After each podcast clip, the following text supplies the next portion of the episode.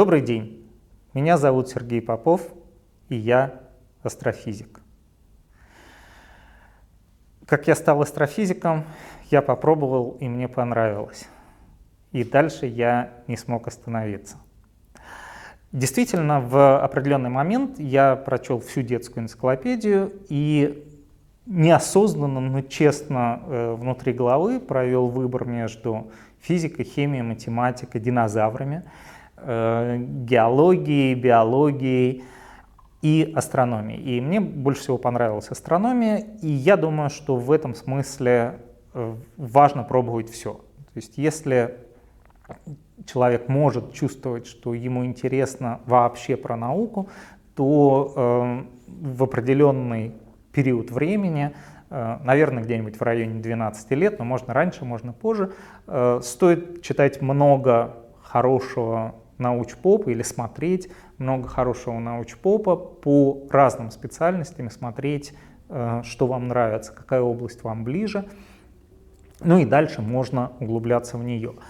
Если вы поняли, что какая-то область вам интересна, это очень важно, поскольку для того, чтобы заниматься любой наукой, э, нужно действительно потратить очень много времени на учебу, и э, работа остается работой. То есть это действительно работа, которую э, в идеале нужно делать каждый день. Соответственно, такая деятельность должна нравиться, иначе это будет Э, я бы даже сказал, не тяжело, а почти что невозможно.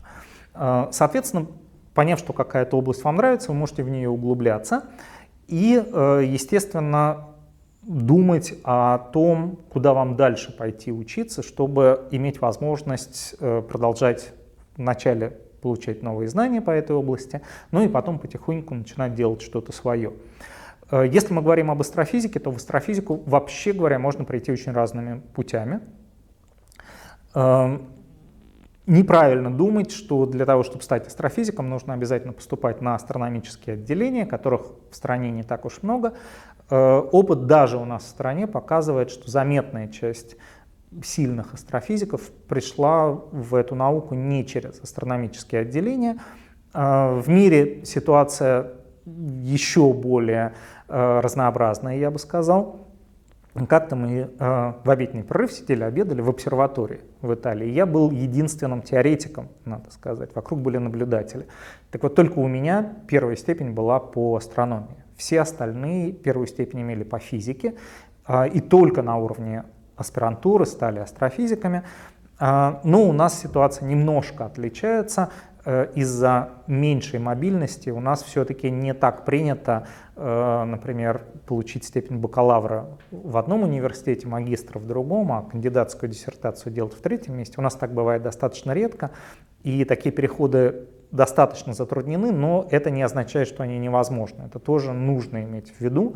Э, то есть если по какой-то причине у вас рядом есть ну вот прям только физфак, физфак, Э, ничто не мешает вам получить степень бакалавра там э, и потом попробовать поехать в магистратуру или еще позже в аспирантуру, куда-то в другое место, где э, действительно люди уже серьезно занимаются, в том числе и астрофизикой. Но кроме этого, в астрофизику люди могут приходить даже не только из физики.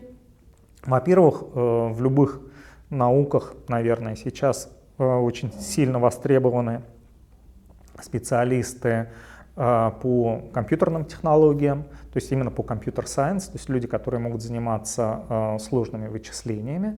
И поэтому и у нас, ну и особенно в мире, люди довольно часто приходят а, в астрофизику, начав изучать что-то связанное именно с компьютерным моделированием, а потом, как правило, на уровне аспирантуры они переключаются, э, приходят в проекты э, и там, собственно, и занимаются своими компьютерными делами, но э, это можно делать просто как такое приложение. Мне все равно, какую базу данных писать. Могу про звезды, могу про стулья, но можно больше углубляться в собственно, научное содержание и потихоньку э, мигрировать в сторону э, более таких естественно-научных изысканий.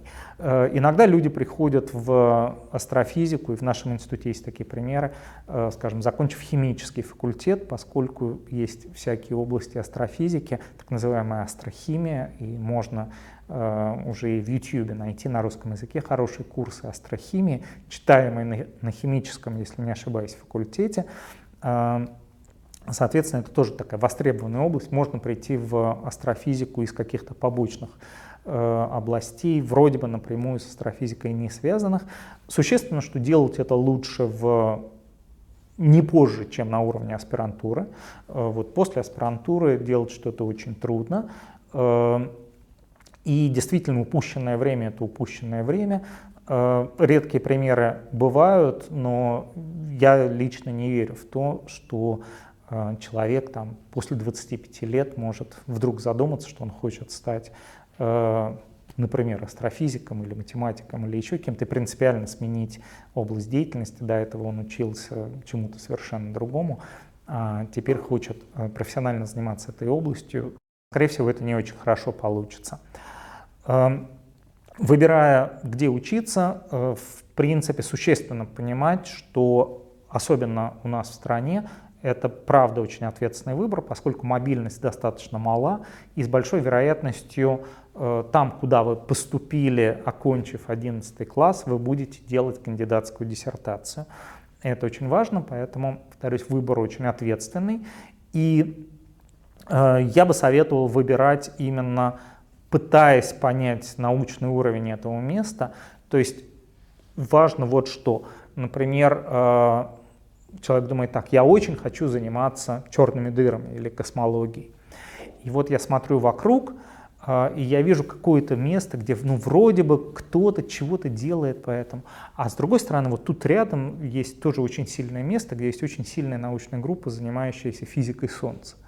Но физика Солнца мне не интересна. Мой совет состоит в том, чтобы выбирать именно это, а, потому что интересные научные задачи есть везде. И лучше хорошо заниматься физикой Солнца, чем плохо заниматься космологией и черными дырами. Кроме того, э, чуть позже э, вы сможете воспользоваться возможностью переключиться с физики Солнца на какие-то другие исследования, э, уже там, не обязательно на уровне аспирантуры, а может быть позже.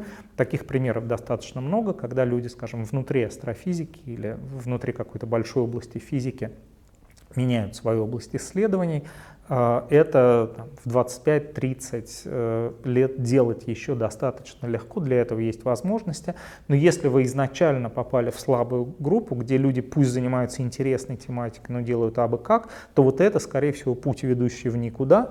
А, в в США, например, на этот счет есть жесткая статистика, а, где люди отслеживали карьерные траектории и они очень редко идут э, снизу вверх. То есть если вы вначале попали в слабый университет, думая, ага, а потом со временем я попаду в более сильный, это очень трудно делать. Если вы сразу не попали в сильный университет, то дальше оставаться на этом уровне очень трудно.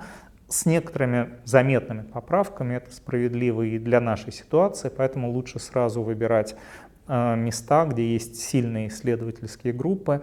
Э, повторюсь, даже если э, на ваш 16-17-летний взгляд эти группы занимаются немножко не той наукой, которая вам интересна. Э, поверьте, э, лучше хорошо заниматься э, какой-то близкой к вашим интересам областью, чем плохо заниматься тем, что, как вам сейчас кажется, является самым-самым-самым любопытным в данный момент времени.